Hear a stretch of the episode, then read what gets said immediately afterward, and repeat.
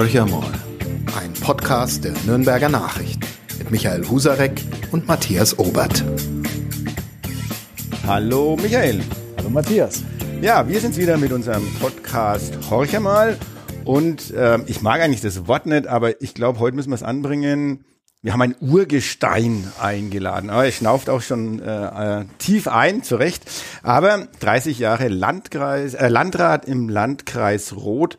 Ähm, das ist eine Nummer. Und deshalb freuen wir uns, dass heute Herbert Eckstein bei uns zu Gast ist, der nicht mehr Landrat ist. Also er ist abgetreten ähm, und zwar vorzeitig.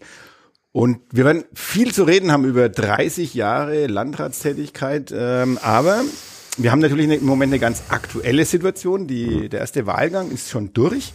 Und äh, also ich fand es ein bisschen überraschend, weil äh, genauso wie bei Herbert Eckstein, der ja eigentlich in einem eher konservativen Landkreis, der sehr ein sehr starkes CSU-Wählerpotenzial hat, ähm, damals 1993 gewählt wurde, ist hat die Nase von der SPD-Mann Ben Schwarz mit 49,4 Prozent im ersten Wahlgang gegen einen CSU-Kandidaten und einen Freie Wähler-Kandidaten. Also ich fand es sehr überraschend.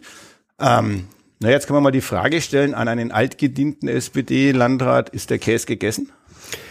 Der Käse ist nie gegessen, ist wie bei einem Fußballspiel. Das Fußballspiel ist das dann entschieden, wenn der Schiedsrichter abpfeift. Das hat er ja Bayern München mal äh, gnadenlos im Champions League Finale erlebt. Nein, es ist äh, für mich ein sehr, sehr überraschendes Ergebnis. Ich habe gewusst, dass der Ben Schwarz äh, guter Kandidat ist, äh, klasse Arbeit in Georgensgmünd gemacht hat und ich habe dann so um 40 Prozent rein taxiert. Und äh, das, das wären schon fünf, sechs, sieben Prozent mehr, wie so das rot-grüne Potenzial generell wäre. Aber dass er so stark gewählt wird, zeigt, dass die Leute im Landkreis schon sehen, über Politik reden ist was anderes als Politik zu machen. Und er hat ja was Handfestes vorzuweisen. Er ist ein sehr erfolgreicher Bürgermeister. Er ist ein Bürgermeister, der die Menschen zusammengeführt hat, der den Gemeinderat zusammengeführt hat. Also was die in der kurzen Zeit miteinander zusammengebracht haben, äh, schwarz, rot, frei und grün und alles miteinander. Also ein Bad auf die Reihe bracht, ein gemeinsames Gewerbegebiet, das spricht dafür, dass er es kann. Und das, glaube ich, haben die Leute schon gut gespürt. Für mich wirklich ein bemerkenswertes Ergebnis, das einfach zeigt, dass die Person, die also ein ruhiger daherkommt, dass dessen, dessen Leistung schon gesehen worden ist. Das ist eine spannende Aussage. Ich sage in diesem Podcast übrigens Herbert zum ja. Herrn Landrat, weil er, er, hat mich als Schiedsrichter schon nicht verpfiffen, aber ein Spiel geleitet, in dem ich auch tätig war und auf dem Fußballplatz äh, gibt es kein Sie. Wir, wir, wir, reden da nicht drüber, welche Leistung der Spieler Husarek gemacht hat. ich habe meinen Kasten nicht sauber gehalten. Ich war damals Torwart, das weiß ich noch. Torwart und links außen brauchen wir auch nicht verdienen. genau. Wir beenden jetzt den Sportexkurs. Eigentlich belegt er jetzt dieses äh, Ergebnis im ersten Wahlgang, der Matthias Obert hat es gesagt, äh, und auch deine ähm, Landratswahlergebnisse aus den vergangenen Jahrzehnten, äh, die These, dass es nicht immer auf die Partei ankommt. Eher ungewöhnlich. Also wenn das sozusagen überall so wäre, dürfte es in Bayern nicht so, so eine CSU-Dominanz geben. Warum ausgerechnet ist der Landkreis Roth ähm, eine Gegend, in der die Menschen gegen ihren sonstigen Wählerwillen votieren? Offenbar ja mehrheitlich, sowas bei dir ja ist keine SPD-Gegend.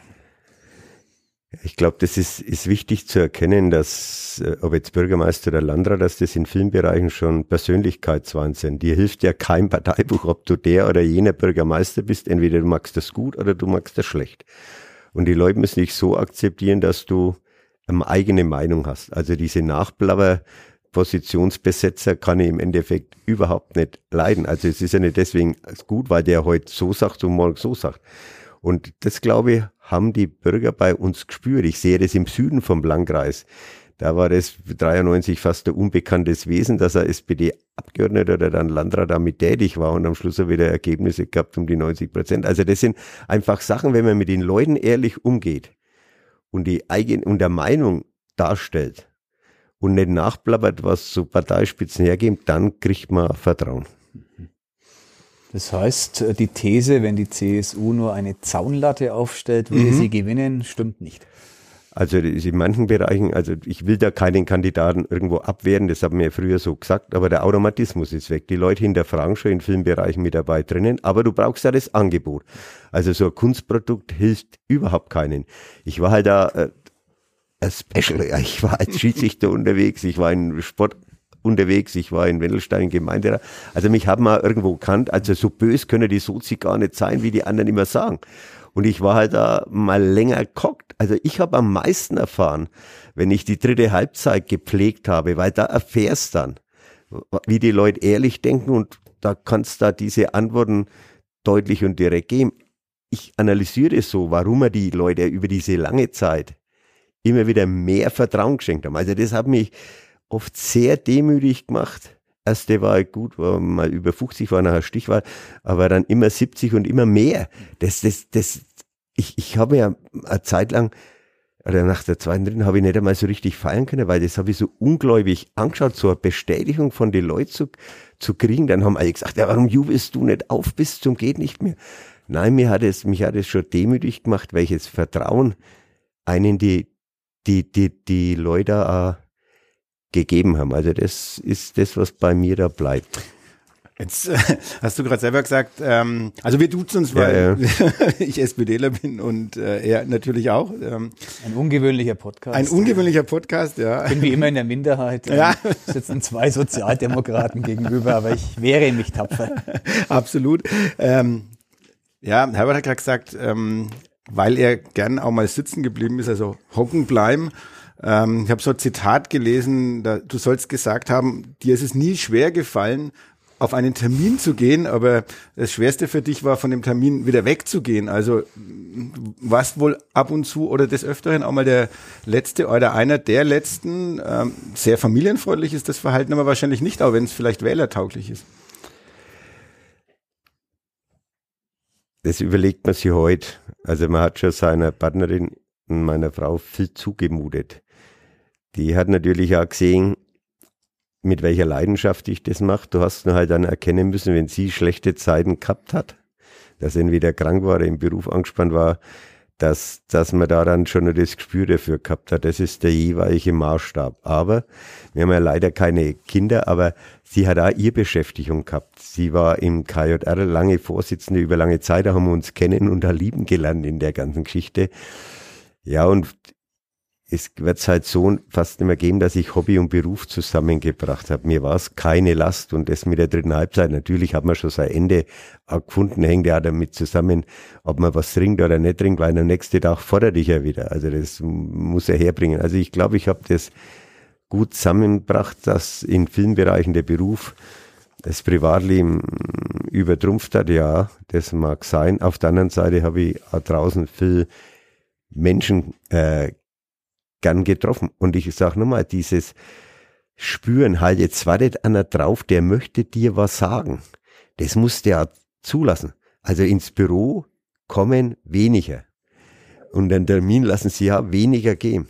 Aber da hast du dann gespürt, halt jetzt bist du da, der denkt sich, du bist bei der Veranstaltung, dann kommt einer hin. Das habe ich nicht als Last empfunden, wenn das anständig auch, auch gesagt haben. Also ich finde es viel schlimmer, diese, ich sage jetzt schlimmen Mails, die man teilweise kriegt, diese anonyme Mails. Das ist schlimm. Aber das, wenn, die, wenn der einer sein, sein Sorgen sagt oder sein Ärger sagt oder dich irgendwo hinmacht, dann musst du das einfach auch, auch aushalten. Es ist ja ein Vertrauensbeweis. Ist das vielleicht ein, ein Rollenmodell für heutige Politikergenerationen, um wieder aus dieser Politikverdrossenheitsschleife herauszukommen. Wir sind ja momentan schon in so einer Phase, wo man von einer gewissen Entfremdung von Teilen der Politik, von Teilen ihrer Wählerinnen und Wähler sprechen kann, weil es vielleicht auch, das ist eine These, weiß ich nicht, solche Typen wie den Landrat AD Herbert Eckstein kaum mehr gibt, die sehr, sehr intensiv den Dialog mit den Bürgern pflegen. Das ist ja so ein Buzzword, hört man immer, mhm. Dialog mit den Bürgern, aber Ganz offen, meistens sind es Formate, ähm, die nicht so ganz prickelnd sind. Ähm, es gibt dann Bürgerversammlungen mhm. und ähnliches, aber das ist ja eher so die Routinearbeit. Mhm. Bei dir war es so, du hast, Stichwort dritte Halbzeit, ähm, immer ein bisschen mehr draufgesattelt um einen hohen privaten Preis. Das heißt, ähm, wenig Freizeit und vielleicht auch die Gesundheit damit etwas angegriffen. Ähm, aber wäre das ein Rat an die nächste Generation, gleich aus welcher Partei, sich wieder intensiver mit den Menschen zu beschäftigen? Das kann ich an jeden empfehlen. Das andere sind formelle Geschichten, da bestimmt die Politik, wie der Ablauf ist. Das andere sind halt diese Gespräche fast auf einer privaten, persönlichen Ebene und zwar an dem Platz, wo der Betroffene ja ist oder der Bürger auch ist. Und sich wohlfühlt und keine und sich wohlfühlt und keine Hemmungen hat und der mit dir gemeinsam auf die Toilette geht oder woanders mit hin. Ich habe ja gesagt, manchmal habe ich gar nicht so viel trinken können, wie viele Leute angestanden waren, äh, dass, dass man da irgendwo hingehen muss. Nein, Spaß beiseite. Das ist schon eine Chance. Da kriegst du ganz ehrlich äh, die Meinungen auch mitgesagt, nicht verborgen. Also das kann ich an jeden empfehlen. Es ist aber so ein Grenzwert. Du kannst, also wenn eine mehr Kinder oder so weiter haben, kannst du das auch nicht überfordern, da und da und da dabei zu sein. Dann ist ja eine andere Ebene. Wenn ich meine Badenkinder dabei gehabt habe, dann ist anders geredet worden, als wenn ich allein irgendwo äh, gesessen bin. Es muss zur, zur Person passen. Das kann ich an jeden nur empfehlen, zur Person passen und nicht nachplappern. Also das ist diese Zeitgeist-Nachplapper-Geschichte, die hilft nicht weiter. Aber diese Nähe, muss zulassen. Es ist auch nicht vergleichbar, wenn du eine Sprechstunde im Landratsamt machst. Das ist wieder eine ganz andere Ebene. Ich habe das auch erlebt, ich habe immer Sprechstunden draußen in die Orte gemacht. Gut, dann kommen die Alltagsprobleme irgendwo mit her. Aber da kommen auch wieder die Leute, die eigentlich sich gar nicht trauen zu kommen. Die kannst du nur abfassen, wenn du bei irgendeiner Veranstaltung bist auf einer ganz anderen Ebene. Das wäre nur zu empfehlen. Du hast jetzt gerade selber angesprochen, ähm, Mails, die dich erreichen, hasserfüllte Mails. Also wenn man mal auf 30 Jahre zurückblickt, 1993 war noch keine Rede davon oder ja. minimalst die, die Rede davon, dass dir irgendjemand eine Mail schicken könnte, geschweige denn, dass es soziale Medien gegeben hätt, äh, hätte. Wie hat sich aus deiner Sicht verändert, die ja, nennen wir es mal die Kommunikation, die Kommunikation mit dem Bürger. Ich sag mal, früher hast du die Tageszeitung gehabt, das war noch das klassische Medium, wo sich die Leute informiert hatten. Dann gab's Leserbriefe, die Leute konnten dich vielleicht anrufen oder wie du gesagt hast, äh, wenn du vor Ort warst. Aber was, was hat sich verändert? Wie ist das heute? Was prasselt da auf einen ein und wie geht man damit um? Also ich bin auf, nicht auf Facebook und auf anderen Bereichen mit drinnen, weil da habe ich dann erfahren, dass ich von manchen Menschen sehr enttäuscht war, wenn es wäre oder war, wurde, wenn die ihren Namen nennen. Ich habe mir das nie vorstellen können, dass manche Menschen, die ich so schätze, in so einem Ton miteinander reden. Und auch anonyme Briefe hat's immer mitgegeben, aber da haben sich die Leute Zeit nehmen müssen, zumindest mit der Maschine, mit der Hand oder anders zu schreiben. Es hat immer Menschen gegeben, die sich artikuliert haben, aber oft mit Namen, oft mit Namen und die Zahl der anonymen Briefe, die war irgendwo schon begrenzt. Jetzt in dieser Zeit hat sich die Gesellschaft verändert über die Flüchtlingskrisen und über die anderen Geschichten. Es wird halt auch von der großen Politik alles skandalisiert bis zum geht nicht mehr, dass die Hemmschwelle mit einem umzugehen geringer wird. Wenn die große Politik derbe Sprüche hat, dann darfst du nicht wundern, dass du äh, derbe Briefe im Endeffekt bekommst. Das ist so. Und die sind schon schlimm. Also die, die, ich, ich habe ja einmal gesagt in einem Interview, ich habe nie die Morddrohungen oder andere Drohungen weitergegeben, um eine Schlagzeile zu kriegen. Das war nie mein Weg. Das musst du aber auch mit einer, mit einer Frau natürlich klarbringen, dass die ja keine Angst hat. Also da musst du schon sagen, gib Obacht da und da und wir machen das einfach nicht. Das macht keiner. Ich habe immer gesagt, einer, der schreibt, äh, macht nichts. Er lässt seinen Frust irgendwo mit ab und ich lasse mich vor denen nicht bestimmen. Weiß ich nicht, ob das jeder so zusammenbringt. Für uns war es der Weg zu sagen, okay, wie, gibt es da nicht der Polizei oder einen dritten oder einen vierten weiter? Es ist so. Aber am Anfang ist das schon grenzwertig. Ich weiß nicht, ob ich das als junger Landrat, Landrat so verstanden habe. Also ich bin halt mit reingewachsen, am Anfang Ding, dann ein paar anonyme Briefe, dann dass du manchmal der größte Blinkgänger bist, das hast du da oft genug irgendwo mitgelesen, hast du das bloß halt nicht um, immer glauben dürfen, weil manchmal haben sie vielleicht sogar recht gehabt, ist ja egal. Aber dann später hat sich der Ton schon arg verändert. Also das Nachdenken. Ich sage jetzt einmal, jetzt kommen wir wieder zum Schiedsrichter. Ein Schiedsrichterbericht, wenn man einen vom Platz gestellt hat, hätte, dann haben wir Nacht drüber geschlafen, um eine Meldung abzugehen. Heute wird alles sofort gemacht, so weiter. Und das erlebe ich auch. Da hauen die Leute irgendwie was raus. Ich habe auch verschiedenste Leute mal angerufen, wenn sie Adresse drauf haben. Die waren total überrascht, die haben sich das gar nicht vorstellen können. Der ruft an, das heißt, sie haben doch jetzt mir so einen Brief, also so einen Mail geschrieben. Na, und das, also es war schon, entschuldigen, ein Teil, ein Teil ist ja ganz bös gewesen, mhm. aber die Masse hat wirklich so reagiert wie am Anfang. Und also so habe ich das eigentlich nicht gedacht. Mhm. So, aber ist es dann, also du hast jetzt gerade wunderbar diese Erregungsspirale im Netz mhm. beschrieben, man haut sofort einen raus, erleben wir in den mhm. Medienhaus hier auch. Wir kriegen auf unsere Kommentare auch regelmäßig ähm, sehr wüste Beschimpfungen. Ich, ich, kann das genauso wie du ähm, auch wiedergeben. Wenn man dann in den Dialog tritt oder gar miteinander spricht, dann ist die Tonlage sofort anders. Mhm. Meistens 90 Prozent plus X der Fälle. Ist es ratsam für Politiker, ähm, so wie du, Uli Mali in Nürnberg war auch einer, der so gemacht hat, sich einfach fernzuhalten von sozialen Netzwerken? Oder kann das vielleicht die Generation heute sich überhaupt nicht mehr leisten? Also ich habe mir es leisten können, weil mir macht da keiner weiß, wenn er sagt, ich lese das und es beschäftigt mich nicht. Das beschäftigt die sicher. Und wenn, wenn man dann wägt, was ist dir dann wichtig? Dann sage ich, wenn einer mit einem Namen oder mit einem anderen Bereich was macht und der das schreibt oder mir irgendeine äh, Mail schickt, dann kann man sich damit beschäftigen. Ich biete denen an, wenn ihr mit mir normal kommunizieren wollt, könnt ihr das ja machen. Dann schickt er mir eine Mail, dann gibt er da, dann geht es irgendwo, dann kann er das gut funktionieren. Aber ich lege auch Wert schon auf eine bestimmte Anstandsformel, die man dann damit hat.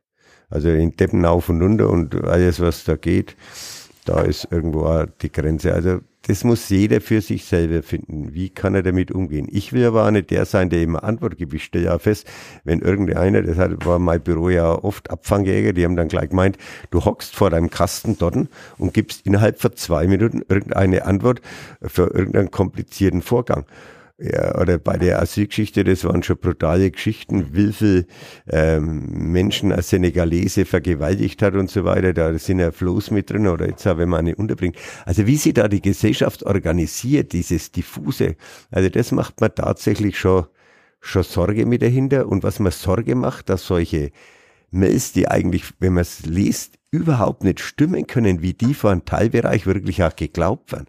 Das ist das, was mir eigentlich am meisten entsetzt. Also das, ne, aber wenn du jetzt sagst, jetzt bleiben wir halt bei dem Senegalesen, sondern jetzt sagen, du hast jetzt vielleicht im Landkreis überhaupt keinen wohnt und trotzdem wird auch geglaubt, dass das und das der Fall ist. Also dieses Glauben von solchen Mails von, von Dritten, das ist das, was mich schon ein wenig entsetzt. Aber jetzt hast du sozusagen den, den, den großen Vorteil, dass du sagen konntest, ich kann mich fernhalten und ich würde auf das nochmal zurückkommen, was äh, Michael auch gerade gesagt hat. Also ich gehe mal davon aus, dass ein moderner Politiker, jemand, der heute in der Kommunalpolitik oder in der Landespolitik oder gar in der Bundespolitik was werden will, gar nicht um die sozialen Medien rumkommt. Also das heißt jetzt Instagram, Facebook, um, um so die ganz großen zu nennen, Twitter sozusagen, um ja, vielleicht in einem bestimmten, in einer bestimmten Kreisen dann seine Meinung kundtun zu können. Aber sobald ich auf Instagram oder vor allem auf Facebook unterwegs bin, stelle ich mich ja da wirklich, ähm, ja, ist es halt so, dass ich auch wüst beschimpft werden kann und muss ja irgendwie damit, damit umgehen. Und wenn man sich jetzt mal einen Markus Söder anschaut, der spielt ja die Klaviatur sehr virtuos, ähm, weiß scheinbar, wie er es tun muss, also um zumindest sehr viele Reaktionen hervorzurufen. Am Ende, wenn man dann mal drunter schaut, welche Kommentare kommen, ist ja da auch viel Zeugs dabei, wo er ja auch wüst beschimpft wird, aber kaum darauf eingeht. Ist das vielleicht ein Weg, den, den junge Politiker gehen müssen? Ähm, anders funktioniert es ja gar nicht mehr. Sonst vielleicht noch ein letztes dazu, weil es eine der wenigen Möglichkeiten ist, äh, an eine bestimmte Bevölkerungsgruppe noch ranzukommen, mit Informationen auch, die ansonsten einem ja inzwischen auch verschlossen ist.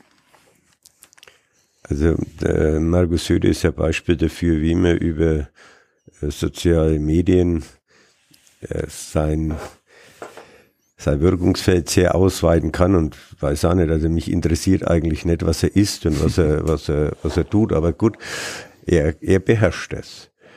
Äh, ob man dadurch sein Wirkungsfeld breiter machen kann, Informationen kann man, glaube ich, nur begrenzt weitergeben. Wir müssen Obacht geben, dass man nicht eine Blase der Uninformierten schaften mit lauter unbedeutenden Botschaften, die irgendwo mit rübergehen. Und da ist natürlich der Zwiespalt. Auf der einen Seite willst du Akzeptanz finden und auf der anderen Seite bekannt werden. Und manchmal habe ich jetzt mittlerweile den Eindruck, dass sie das ausschließt, dass also der Politiker, der versucht zu erklären, zu machen und zu tun, es wesentlich schwierig hat, weil er die Sachverhalte sehr, sehr komplex mit sind. Also einfache Botschaft, ich mache das, das ist leichter nachgesagt und morgen mache ich das und morgen mache ich das, da hat, hat, haben sie ja die Medien schwerer. Da hast dann immer wieder eine Botschaft, du kommst ja gar nicht hinterher, um das hinzubringen. Und wenn ich jetzt nur zurückschaue über Ukraine, wenn man da die Überschriften der Reihe nach mitliest, dann muss ich sagen, okay, äh, der Scholz ist wirklich kein Kommunikationswunder. Aber wie wir bisher da durchgekommen sind, muss ich sagen, ehrlich Respekt, wie, in welcher Lage wir drinnen sind. So hat uns der Melnik oder die, die Polen im Endeffekt vorgeführt. Jetzt beim, bei den Getreidelieferungen merken sie, dass das alles nicht ganz so klar ist. Das ist schon die veränderte Welt in der Medienlandschaft und ihr stellt ja selber fest, wo kann ich eine Botschaft mit herbringen? Oder wer redet heute nur drüber? Äh, über Verkehr. Ich will das schon bringen, weil ja die Erfolgswelt immer so kommen. Also Bayern war im Verkehrsministerium, solange ich denken kann, führend mit dabei und kaum ist der Scheuer weg, wird schon alles gesagt, dass die Autobahnbrücken kaputt sind, dass die Bahn nicht läuft und Bahn nicht läuft. Genau vor denen, die 20 Jahre alles hätten machen können. Oder wenn ich heute die Kritik an der Frau Faeser sehe, und ich weiß dann, wer Innenminister war, wo es dieselbe Zuwanderungs- und Europaproblematik gegeben hat, dann soll es damit laufen. Oder wenn ich heute über die Bundeswehr rede da, äh, und den Herrn Gutenberg mit betrachte, der Herr Gutenberg war der Anfang, dass die Bundeswehr heute in dem Zustand ist, der es im Endeffekt mit da ist und die Frau von der Leyen und die Frau Gutenberger, dass die, äh, wie heißt jetzt, Verteidigungsministerin, die dann wo man Lambrecht. Da, die, die, Frau Lambrecht. Die Frau Lambrecht, ja, jetzt, jetzt habt ihr mir doch auf die Sprünge geholfen. Welche unglückselige Figur die abgegeben hat, über das brauchen wir nicht reden, aber sie war ja nur das Ende, das, die das Problem sichtbar gemacht hat. Also geht ja nichts. Und wenn ich heute über die Beschaffungen rede, dann kann man denken, solange ich da drüber geredet habe, war Beschaffung in der Bundeswehr immer der kritisierte Zustand. Also was ich damit sagen will, äh, äh die Politik nimmt halt Themen nicht zu Ende auf. Ne? Und ich habe manchmal den Eindruck, dass die, wenn es über die Zukunft reden, gar nicht mehr oder ablenken wollen davon, dass sie eigentlich für das, was in der Vergangenheit nicht passiert ist, verantwortlich sind. Und das ist das, was mir, was mir eigentlich stört. Und da ist halt der Herr Söder genial dabei. Also es, wir schimpfen über den Verkehr, wir schimpfen über Innen, wir schimpfen über das, wir schimpfen das, waren, waren ja alles CSU-Ministerien mit drin. Aber jetzt nochmal zur Kommunalpolitik runter. Es ist bei uns dasselbe, wenn wir jetzt darüber diskutieren, wir haben zu wenig Personal, geht es doch nicht darum, dass wir mehr Personal wollen, sondern wir kriegen vom Freistaat mehr Aufgaben, mit denselben läuft staatliche Aufgaben und die stellen uns zu wenig Personal zur Verfügung. Und wenn wir dann sagen, okay, dann macht halt ein wenig weniger Stellen in den Ministerien, dann bist du natürlich auch in der, in der bösen Kante mit drinnen. Aber das schaut tatsächlich ein wenig kompliziert und schwierig aus. Aber jetzt bin ich dann doch nochmal bei, bei Herrn Söder. Wir waren uns ja alle drei hier einig, ähm, durchaus respektvoll, dass der Mann erfolgreich ist. Er ja. beherrscht die Klaviatur in den sozialen Medien. Sein Politikstil kommt ja offensichtlich an. Wenn man den Umfragen Glauben schenken darf, läuft es auf einen sehr guten CSU-Erfolg hinaus bei der Landtagswahl am 8. Oktober. Da kann man immer die Frage stellen nach Henne und Ei, ähm, sind die Wähler doof? Das wäre ja, glaube ich, ungerecht. Die, ähm, die können ja gar nicht doof sein, die geben ihre Stimme ab. Oder ist Söder so klug, dass er die Politik auf das Niveau führt, ähm, auf dem sie erfolgreich sein kann? Wenn man jetzt neben Söder guckt, wer ist sein Konkurrent bei der Landtagswahl? Fängt bei der SPD an, Florian von Brunn geht bei den Grünen weiter, Ludwig Hartmann, äh, könnte man endlos weiter ähm, deklinieren. Dann ist ja niemand da, der ihm auch nur annähernd, was den Stil anbelangt, das Wasser reichen kann. Also ist das Modell Markus Söder das Zukunftsmodell der Politik?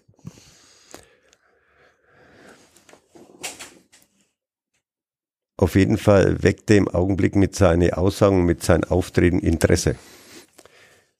Und zwar für aber nicht unbedingt Interesse für, für Lösungen, weil so leicht ist halt die Welt nicht, dass man alles sofort lösen und angeblich machen kann. Da muss er halt einmal zeigen, wo hat er überhaupt welche Lösungen mit, mit hergebracht. Aber er hat dieses Gespür dafür, wo bekommt er wann welche Schlagzeile für welchen Bereich mit rein. Er hat am Hintergrund mit Sicherheit gute Minister dabei, die dann administrativ schon noch einigermaßen arbeiten.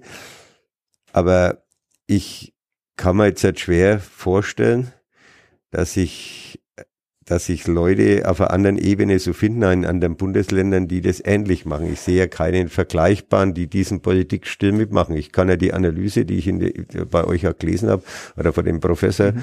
dass er das und das und das äh, wie Johnson und äh, Trump da mal macht, also perfekt mit her. Und da muss man akzeptieren, gut, wenn die Wähler das so schätzen, dann macht er, weil Politik ist ja das Fishing vor Mehrheiten, dann macht er das im Endeffekt auch aus seiner Sicht her richtig. Mhm.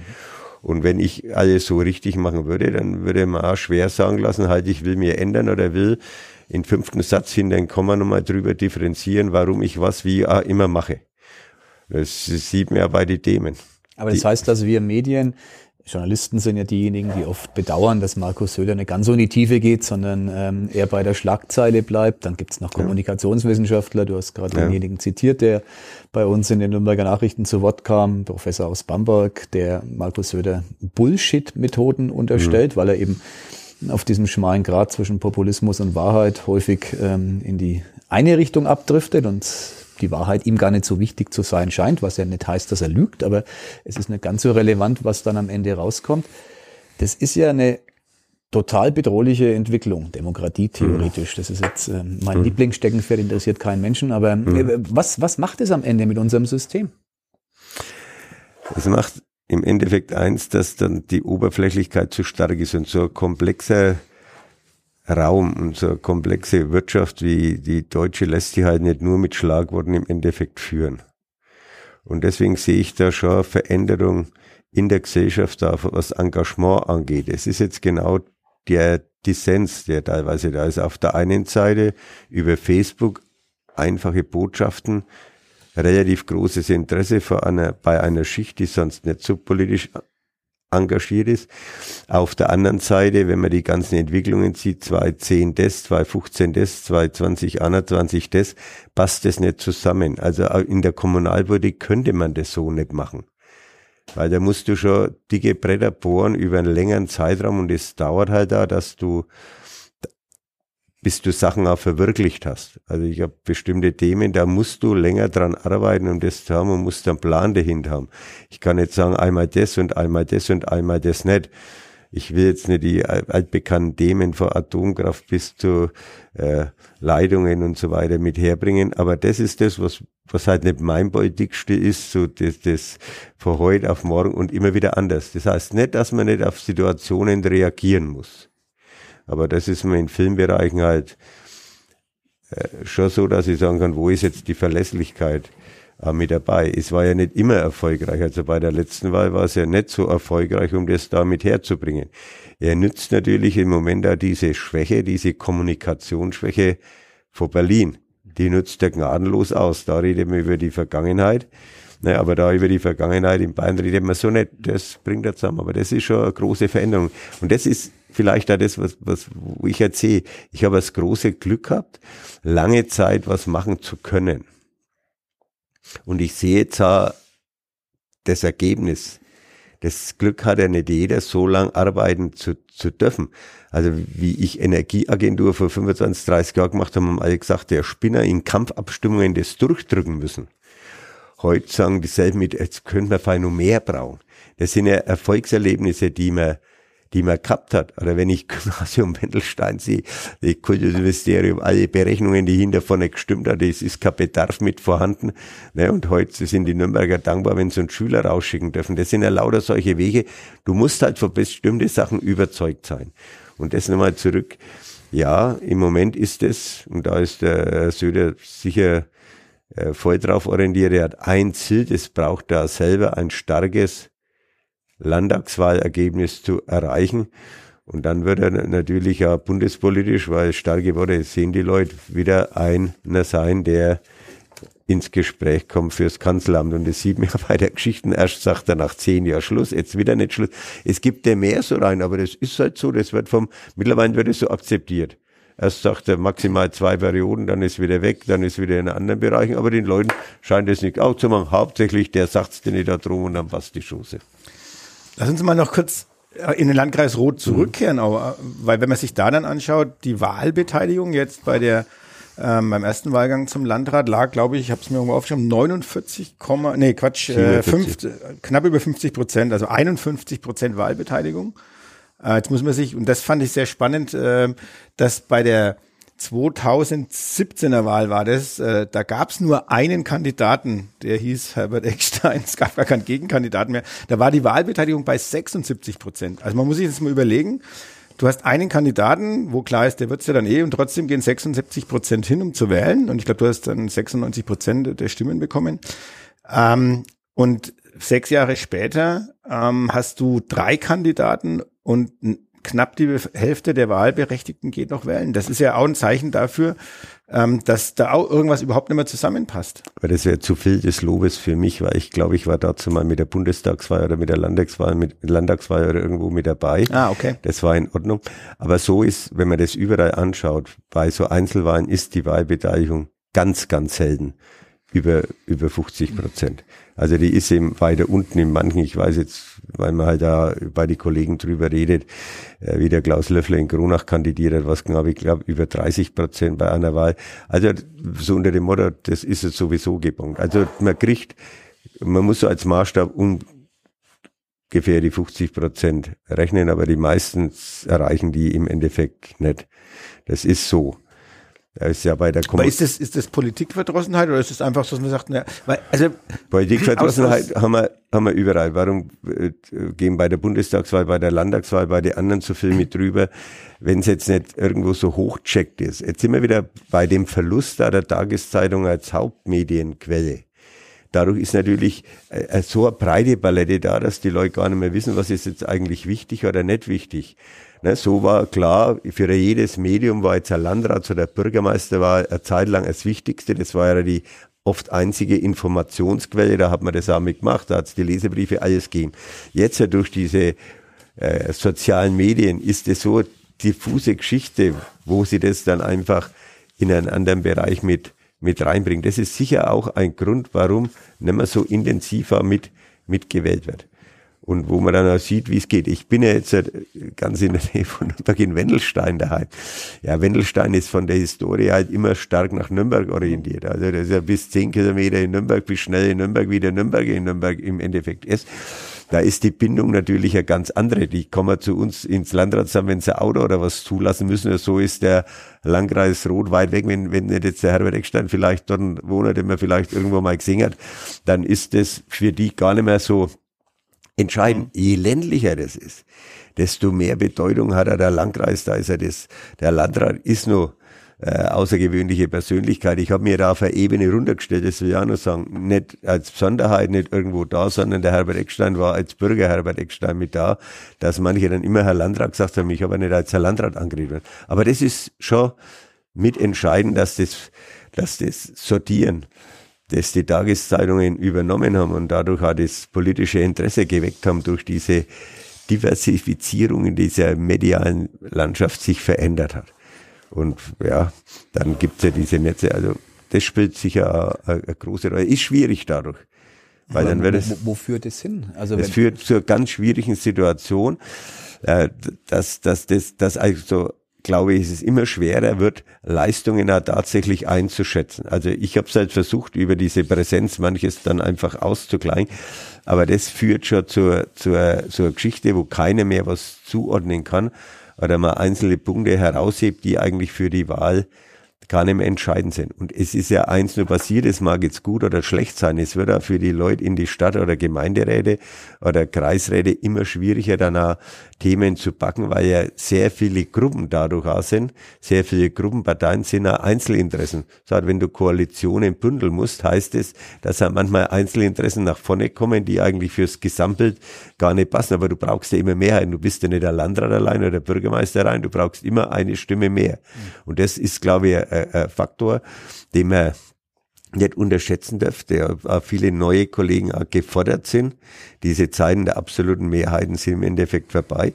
Mein Glück war, dass ich von Anfang an, das habe ich so in meinem Replik für mich äh, geschlossen, dass ich am Anfang an alle gleich informiert habe. Das, glaube ich, hat sich über die Dauer auszahlt und dann auch die kleinen Fraktionen fair behandelt habe über die ganze Zeit. Und das war dann auch die Grundlage dafür, dass wir relativ äh, gutes Klima im Kreistag gehabt haben.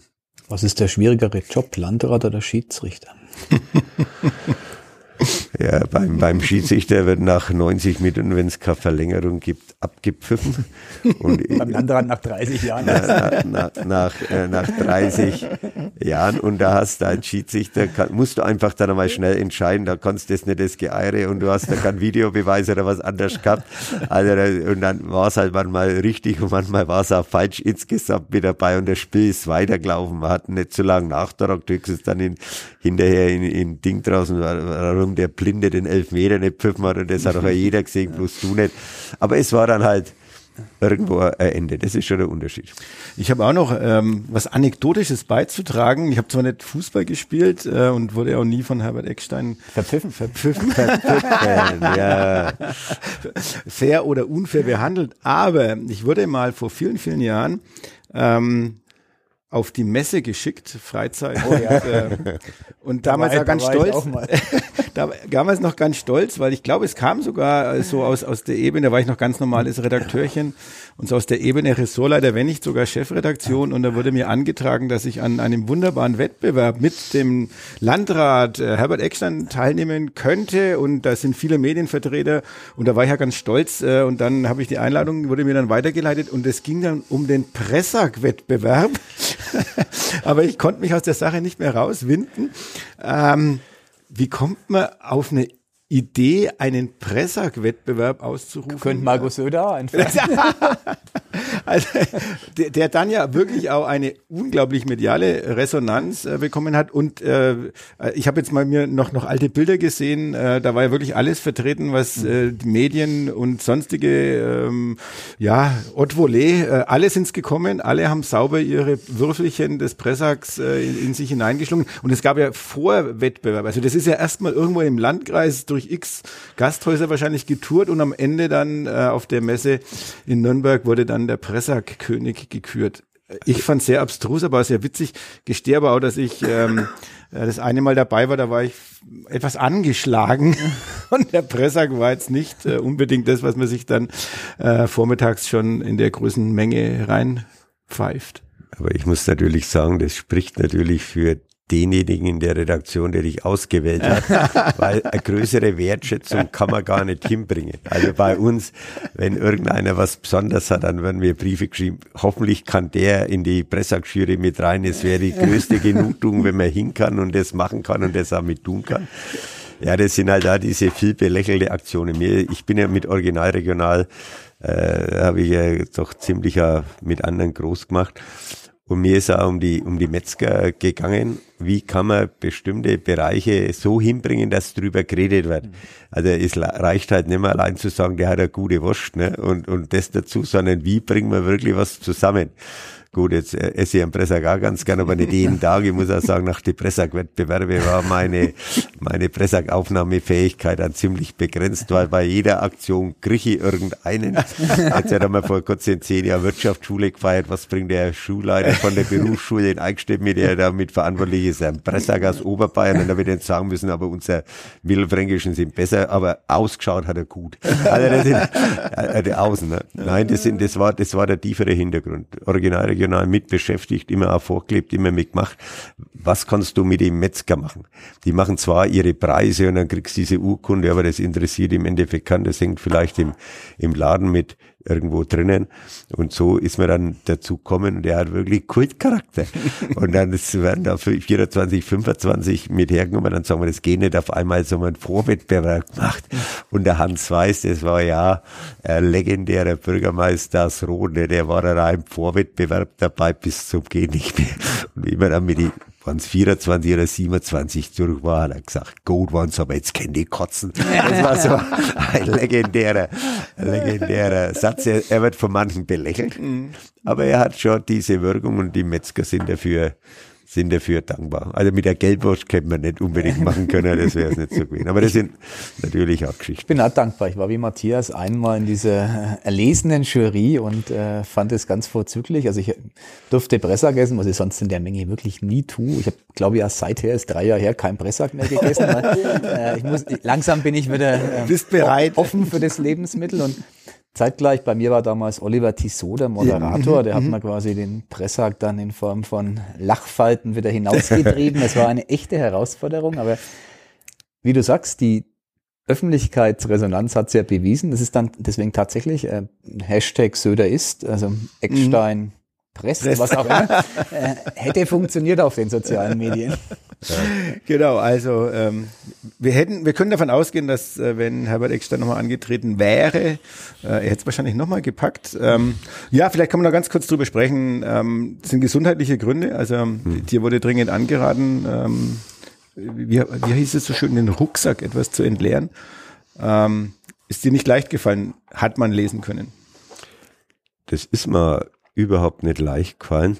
Natürlich überlegt mir immer, was kann man noch, was tut man noch. Da hat es ja nicht die Überlegungen gegeben, dass die Wahlperioden verlängert werden. Und ich war auf ein Seminar, äh, Gesundheitsseminar in Höhenried mit den Landräten und da ist mir durchgecheckt worden. Also so bin ich mit meiner Gesundheit nicht so sorgsam umgegangen und dann war er halt da und dann haben wir haben gesagt, ich soll sofort einmal ins Krankenhaus kommen und jetzt will es aber nicht weiter vertiefen, das hat mich ziemlich geschockt. Mhm weil das habe ich einfach so nicht gedacht. Gut, ich habe immer schon Einschränkungen, mit denen ich lebe. Ich habe ein Knalltrauma von der Bundeswehr. Mhm.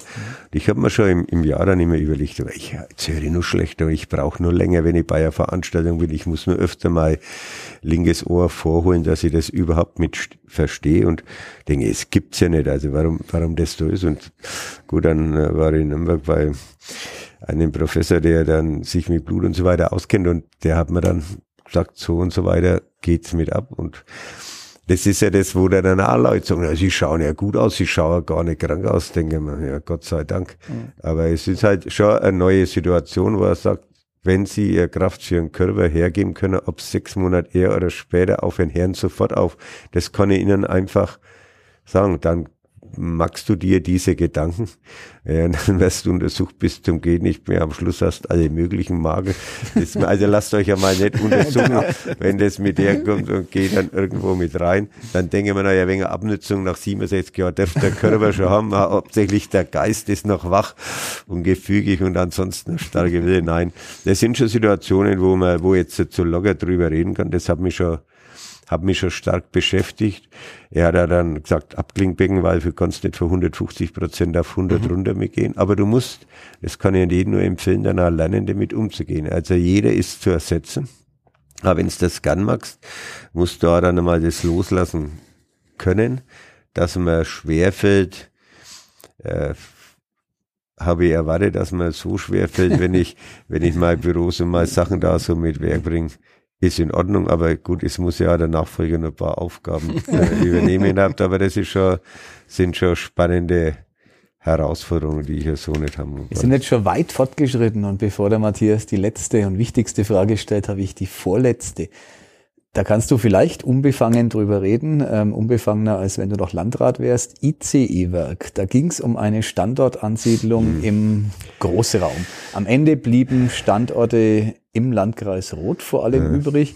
Ähm, und ganz am Ende kam raus, ähm, es geht nicht bei uns. Ähm, ist eine Entscheidung, die der Bund Naturschutz bejubelt, die ähm, Wirtschaftskammern beweinen. Am Ende ist es gar nicht so einfach, eine Mobilitätswende umzusetzen, wenn man dafür ein paar Bäume fällen müsste. Also was ist da dein Rat an äh, nächste Politikergenerationen, wenn wieder so eine Entscheidung anstünde? Die wird es ja wieder geben. Wie, wie muss man da abwägen? man muss das Ganze, man muss Sachen insgesamt gut vorbereiten, kompetent vorbereiten und darf sie ja nicht vom Ministerpräsidenten oder Vertreten dazu treiben lassen, eine Veranstaltung zu machen und sagen, es kommt was hin. Und es dürfte dann auch kein Nürnberger Oberbürgermeister sagen, natürlich freuen wir uns im Stadtgebiet Nürnberg das Ganze zu machen. Also so eine Entscheidung so schlecht vorzubereiten, habe ich nirgendwo miterlebt. Also das Wichtigste, das muss ich immer sagen, ist wirklich sauber vorzubereiten, auch die Leute mitkommen zu lassen, zu sagen, ja, das ist der Bedarf, das ist das, wir haben auf unseren Flächen geschaut, das und das zu machen, da ist die Alternative A und B und C und nicht, weil es eine Ministerratssitzung ist, vor irgendeiner Sitzung zu sagen, halt, das ICE-Werk kommt nach Nürnberg, Juve Nürnberg, dann Nürnberg-Fischbach, dann drüber über hin und her. Also ich habe selten sowas so schlecht vorbereitet mit gesehen wie also diese diese Aktion und dann muss man jetzt äh, sagen, gut, dann funktioniert es nicht. Also nur Beliebigkeit, ich fange da an, dann das nächste, dann das übernächste und dann so Alibi-Geschichten mit draußen.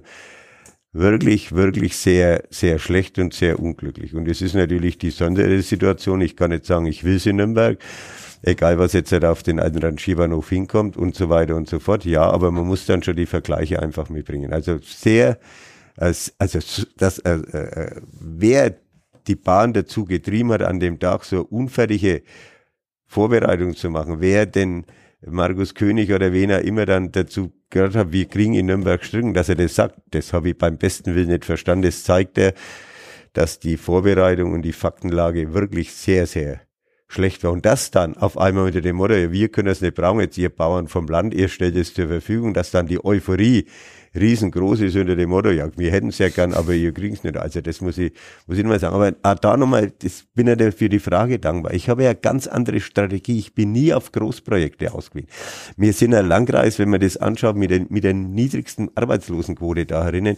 Ich habe nur vier Betriebe mit mehr als 400 Mitarbeitern und habe trotzdem gute Erfolge. Ich bin auch, um das auch nochmal für Großprojekte zu sagen, Allersberg, unser Filetstück, verkauft Flächen an einen, an einen Konzern, um das äh, eventuell Amazon hinzubringen, statt mittelständische Betriebe mit herzubringen, die sie helfen. Das ist für mich Politik. Oder wir haben ja andere Meinung auch zu Senderpark. Man muss ein Gebiet entwickeln. Aber man kann nicht immer meinen, groß und dann sind die Probleme größer. Soll mir mal einer sagen, wo Größe dauerhaft was war. Das könnte jetzt bei Kaufhof, bei die Konzerne, bei allem mitbringen. Das ist nicht der Weg. Ich habe eine volle Philosophie mit meinen Mittelständler uns krisenfest aufzustellen, die das mit herbringen. Und ganz bestimmte große Einheiten müssen halt in größere Zentren im Endeffekt mit hergehen. Und das ist das, was mir in der letzten Zeit auffällt. Immer groß, dann hast du einen Investor, dann ist vergänglich und es bleibt im Endeffekt nicht übrig. Da analysiert keiner, ob das wirklich verhältnismäßig ist, so eine große Fläche für Amazon zu, zum Beispiel zu verkaufen. Was bleibt im Endeffekt mit übrig? Wir müssen lernen, diese Kontinuität mit herzubringen. Und eins ist ja untergangen. Wir sind der Landkreis, der deutschlandweit die meisten eigentümergeführten Familienbetriebe hat. Also diese Politik, und jetzt deswegen bin ich ja dankbar, die so nachhaltig sagt, uns ist auch der kleine, vermeintlich kleine, wichtig, ist, äh, glaube ich, dauerhaft. Sehr, sehr erfolgreich und macht uns da dann von Schwankungen unabhängig. Und das war vielleicht jetzt ein wenig eine lange Antwort, aber das hängt damit zusammen. Du musst eine optimal gute Vorbereitung haben. Du musst dich mit Leuten im Vorfeld unterhalten, die nicht deiner Meinung sind. Du musst mit denen drüber reden, welche Aspekte musst du mit berücksichtigen, wo geht's mit hin. Und dann, wenn du rauskommst, dann musst du sagen, okay, das kann funktionieren oder das kann nicht funktionieren. Wenn es das nicht schafft, dann wirst du in dieser vielfältigen Gesellschaft keine Großprojekte, keine Sachen mehr im Endeffekt durchbringen. Aber du musst da manchmal sagen, nein, ist das wirklich das Wichtigste, das es im Endeffekt gibt? Spannend. Ja, ja, auf jeden Fall. Und man merkt, äh, der Landrat ist immer noch äh, sozusagen im innersten Landrat, hat klare Meinung dazu. Jetzt ging es um optimale Vorbereitung. Das ist der perfekte Übergang äh, zu einem Verein, der scheinbar nicht die optimale Vorbereitung in dieser Saison hinbekommen hat. Man nennt ihn erst der FC Nürnberg. Wir sind, glaube ich, vier Spieltage vor Ende der Saison ähm, und es könnte Oh, jetzt wird der Geldbeutel ausgepackt die und Clubdauerkarte. die Clubdauerkarte. Mitgliedskarte. Mitgliedsausweis. Also gut, wir haben einen Club. Äh, Einer der unverbesserlichen. genau. Im Podcast. Ähm, er ist leiden gewöhnt. Ähm, ja, aber unsere Frage ist natürlich immer die am Ende des Podcasts. Wo steht der Club am Ende der Saison und wann steigt er wieder in die erste Bundesliga auf? Ich verzichte inzwischen auf die Frage, wann sie die Bayern irgendwann mal wieder sehr schlagen. Klug, sehr klug. Ja, wenn der Club Bayern München schlägt, dann würde ich auch wieder einmal rauchen. Meine letzten, meine, meine letzten Das ist, ein, ist ein guter Plan. Mein letzt, beim letzten Mal äh, hat er 3-0 gewonnen. Da war ich bei der Faschingsveranstaltung in Greding und habe meine Dauerkarte dem Bayern-Vorsitzenden von Greding gegeben. Und ich habe dann drei Zigarren geraucht und die Brüder Narr haben mir irgendwie nicht aufgesprungen bin. Jetzt habt, habt ihr doch gesagt, euer Landrat ist ganz in Ordnung, aber der scheint doch ein wenig daneben zu sein. wenn die gewusst hätten. Ah, nein, ich, ich leide, ich leide da schon gewaltig. Äh, mit und es ist halt der Fußball auch nicht mehr kontinuitätsmäßig zu entwickeln. Also so Mannschaften, gewachsene Mannschaften, was aufzubauen, sind halt in dieser Geldmentalität im Endeffekt weg. Ich stelle zurzeit fest, dass sie im Unterbau ja im Augenblick nicht einmal schlecht fahren in der A-Jugend und in der zweiten Mannschaft, aber das andere ist halt einfach keine Mannschaft und das ist halt auch der Punkt, dass man den Herrn Hacking vorwerfen muss, die, die den Kader zusammenstellen, ist jetzt halt nicht für Indianer, du brauchst halt da drinnen irgendwelche Häuptlinge, die irgendwann einmal das Ganze mit aufreißen und deswegen äh, es ist ja, der Club ist ja, ist eine Wundertüte. Äh, ich äh, hoffe schwer, und es ist natürlich am Sonntag schon ein Schlüsselspiel gegen Kaiserslautern, dass er das irgendwo packt. Das wäre für die Region fatal. Und wenn er in die erste Bundesliga aufsteigt, also ich hoffe, ich lebe da noch. Ich bringe ja jetzt zum Abschluss den äh, Ex-Landrat Herbert Eckstein als Aufsichtsratsmitglied beim ersten FC Ja, das- ins Gespräch. Ich war da schon mal im Gespräch mit dem Herrn Kreuzer. Da war ich ja lang im, im Schattenkabinett. Das hat sie ja mit aufgelöst. Das war für mich eine der spannendsten Erfahrungen. Und mein Vater, ein leidenschaftlicher Clubfan, hat, wie er das in der Zeitung gelesen hat, hat er gesagt, mach das nicht. das das habe ich, zwar dann, ich dann zwar nie verstanden, aber das war eine interessante Geschichte. Und der Uli Mali, mit dem habe ich ja ziemlich stark einmal gehadert. Dann haben wir mal eine längere Zeit, kürzere Zeit oder längere Zeit, je nachdem, nicht miteinander geredet, weil ich habe mir nicht verziehen, dass er mitverantwortlich war, dass er den Hans Meyer vor dem Spiel in Lissabon mit entlassen hat. Ich war da in Lissabon, äh, war am Rosierplatz, war überall mit dabei. Da war ich auch. Ja. Und das war eines meiner schönsten Erlebnisse, auch wenn der Blaschek den Ball da reingelassen hat, wo ich weinen nicht können bis zum Gehen nicht mehr. Aber in Hans Meyer zu entlassen, das habe ich das, äh, schwer verziehen. Das kriegt er bei jeder unpassenden passenden Gelegenheit. Wie gemacht, er hat mir aber das ja da mal zum Essen eingeladen. Und das kann er wirklich sehr gut. Also Trainer, Tra Trainerauswahl ist ja nicht unbedingt äh, sehr stark, aber beim Essen kochen, da kann man wirklich blau. Also wir merken schon, wir hätten allein wahrscheinlich über den Club einen Podcast mit Herbert Eckstein bestreiten können. Das machen wir vielleicht noch, wenn er dann noch in den Aufsichtsrat dann irgendwann einzieht. Ja, genau. Dann haben wir sozusagen das Ohr noch näher am Club als jetzt schon. Vorher rauchen wir einen. Ja, dann hätten wir ja vorher gegen Bayern München. Also vielen, vielen Dank ähm, für den äh, wunderbaren Podcast, äh, für das Gespräch und natürlich erstmal alles Gute für die Zukunft, also wirklich auch gesundheitlich und ähm, ja, vielleicht ergibt sich die Gelegenheit äh, zu ja, der ein oder anderen, der ein oder andere Grund könnte sich ergeben, dass man einfach hier nochmal zusammenkommt und das ein oder andere Revue passieren lässt aus 30 Jahren Landrat, aber auch aus vielen, vielen anderen Dingen, die ähm, du angestoßen hast. Vielen Dank nochmal und gute Zeit. Mehr bei uns im Netz auf nordbayern.de.